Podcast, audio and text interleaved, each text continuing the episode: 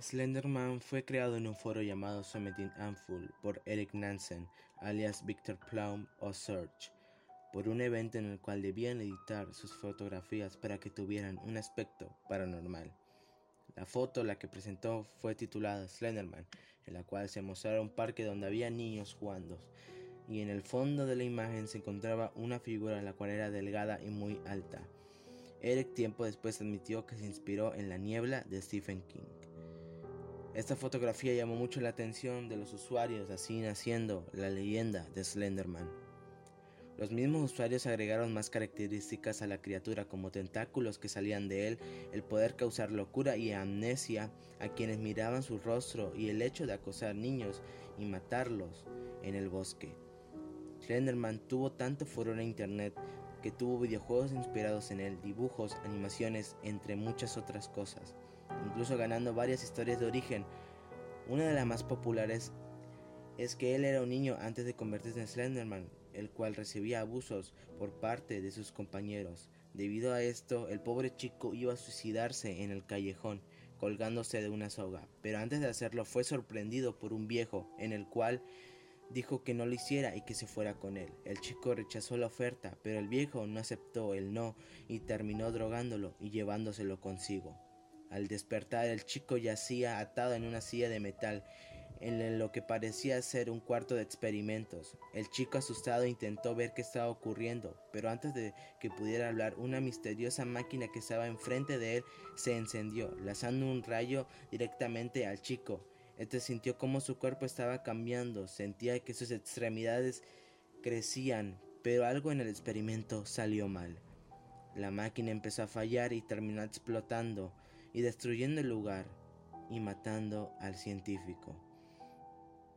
Cuando el chico se levantó y vio el desastre, intentó escapar, pero el chico se sentía muy raro, más alto, pero lo que más les asustaba es que intentaba gritar y no podía. En medio de su escape vio a un policía e intentó ir con él para pedir ayuda. Cuando el policía lo vio, su cara cambió a una muerta de miedo. No lo pensó y sacó su arma amenazando a eso que estaba enfrente de él.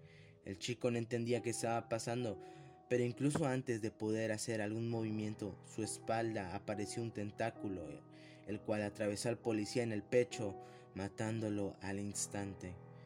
Al ver esta escena, estaba asustado, no sabía qué hacer. En su miedo volteó a ver su reflejo del coche de policías, viendo en lo que se había convertido.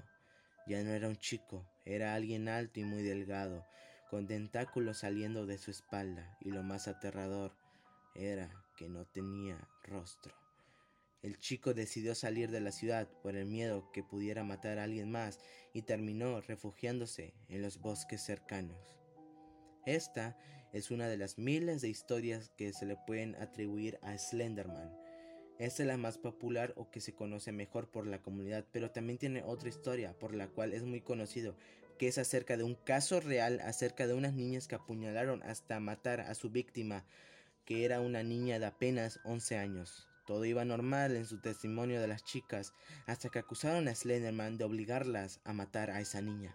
Al momento que se dio a conocer esa historia, todo el internet estalló, haciendo mucho más popular a Slenderman.